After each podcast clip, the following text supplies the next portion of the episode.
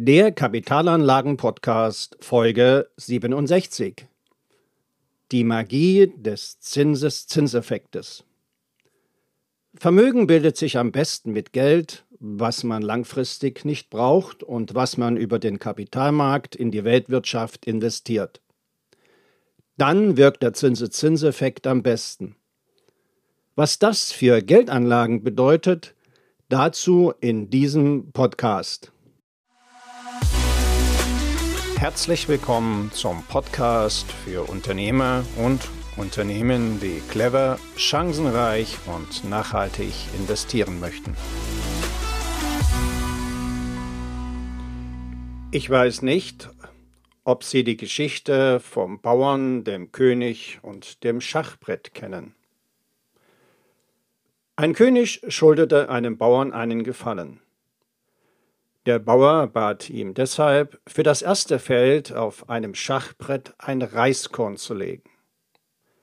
Dann auf das nächste Feld zwei Reiskörner, auf das nächste Feld vier Reiskörner, dann acht Reiskörner und so weiter und so weiter bis zum 64. Feld. Dieser Wunsch wirkt zunächst bescheiden. Rechnen Sie aber selbst mal nach. Rechnen Sie nach, wie viele Reiskörner am Ende auf dem Schachbrett auf dem 64. Feld liegen. Wenn das 64. Feld des Schachbretts tatsächlich mit Reiskörnern so wie beschrieben belegt würde, was wäre dann? Die Menge an Reis würde den gesamten Weltvorrat übersteigen. Klingt unglaublich. Ja. Und dieses Wachstum haben wir auch beim Zinseszinseffekt. Dieses unglaubliche Anschwellen durch exponentielles Wachstum hat Albert Einstein dazu gebracht, den Zinseszinseffekt als das achte Weltwunder der Finanzmathematik zu bezeichnen. Was bedeutet diese Erkenntnis für Geldanlagen? Die Zinsexplosion entsteht durch den Zinseszins. Je höher die Anzahl der Jahre der Geldanlage, desto stärker wirkt der Zinseszins. Gegen Ende der Berechnung kommt es aufgrund der Exponentialfunktion zu einer extremen Ertragssteigerung.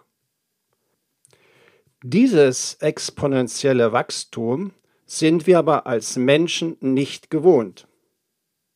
Jedoch über längere Zeiträume hinweg führt genau dieses exponentielle Wachstum zu einem gewaltigen Zuwachs im Vergleich zu einem linearen Wachstum. Und das können wir uns als Menschen nicht mehr vorstellen. Nun wird vermutlich manch einer einwenden, dass wir heute keine Zinsen mehr auf unsere Sparkonten bekommen. Ja, das stimmt, wenn man als Sparer denkt. Als Investor sieht das anders aus. Wer die letzten circa zweieinhalb Jahre in die Weltwirtschaft investiert hatte, wird sich heute über einen Wertzuwachs von circa 20 Prozent an seinem Vermögen freuen. Warum ist das so? Dazu einiges, wie Renditen entstehen. Ursprung ist immer die kapitalistische Wirtschaftsordnung. Und in dieser gibt kein Geldgeber einem Unternehmen sein Geld, ohne dabei eine wirtschaftliche Gegenleistung zu erhalten. Es reicht also nicht, dass Unternehmen nur schwarze Zahlen schreiben. Die Geldgeber stellen sich immer die Frage, welche Rendite kann das Unternehmen erwirtschaften? In der Praxis erwarten die Geldgeber je nach Branche teilweise Eigenkapitalrenditen von bis zu 20 Prozent. Erzielt das Unternehmen diese Renditen nicht, Kommt es beispielsweise zum personellen Austausch bei den Vorständen? Oder es werden Sparmaßnahmen mit oder ohne Entlassung von Mitarbeitern beschlossen. Und dabei geht es bemerkenswert brutal zu. Wenn die Rendite längerfristig nicht stimmt, ziehen die Investoren ihr Geld ab, indem sie ihre Aktien einfach verkaufen und sich andere Anlagemöglichkeiten suchen. Im schlimmsten Fall muss dann das Unternehmen Insolvenz anmelden und verschwindet vom Markt. Geldgeber an Unternehmen müssen also mit Renditen bei Laune gehalten werden, damit sie ihr Geld im Unternehmen belassen. Insofern ist bei Anlegern in der Weltwirtschaft langfristig eine Renditeerwartung von durchschnittlich 6 bis 8 Prozent jährlich realistisch. Gerade bei einer aktuellen Inflationsrate von circa 8 Prozent.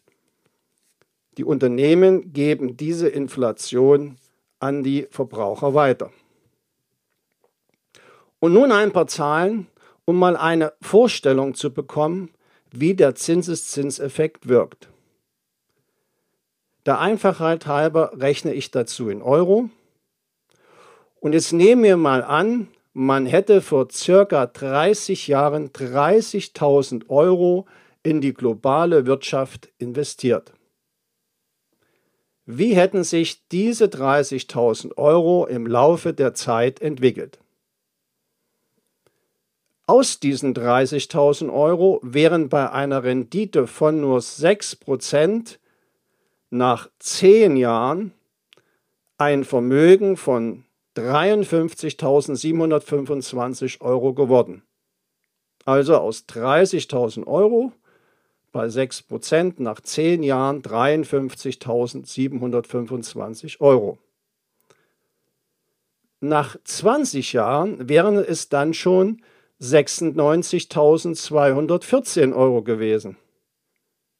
Und nach 30 Jahren? Nach 30 Jahren 172.304 Euro.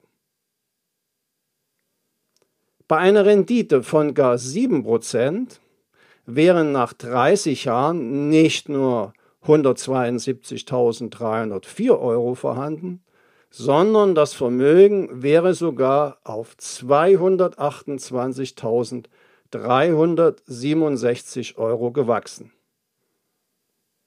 Das mag unglaublich klingen, rechnen Sie selbst nach. Welche drei Schlussfolgerungen ergeben sich damit für Geldanlagen? Erstens, Geldanlagen sollten so gut wie möglich die globale Wirtschaft abbilden um das kapitalistische Wirtschaftssystem zu nutzen und die Durchschnittsrendite der Weltwirtschaft einzusammeln. Zweitens, Vermögen bildet sich am besten mit Geld, was man langfristig nicht braucht und was man über den Kapitalmarkt in die Weltwirtschaft investiert. Und drittens, die Magie des Zinseszinseffektes entfaltet sich über die Zeit. Das bedeutet auch, beispielsweise für die Altersversorgung rechtzeitig, am besten heute, mit der Geldanlage zu beginnen.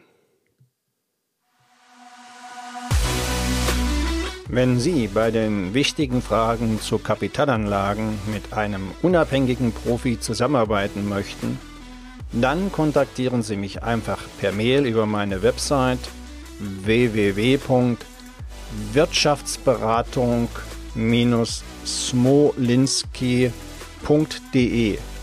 Den Link dazu finden Sie auch in den Shownotes. Danke.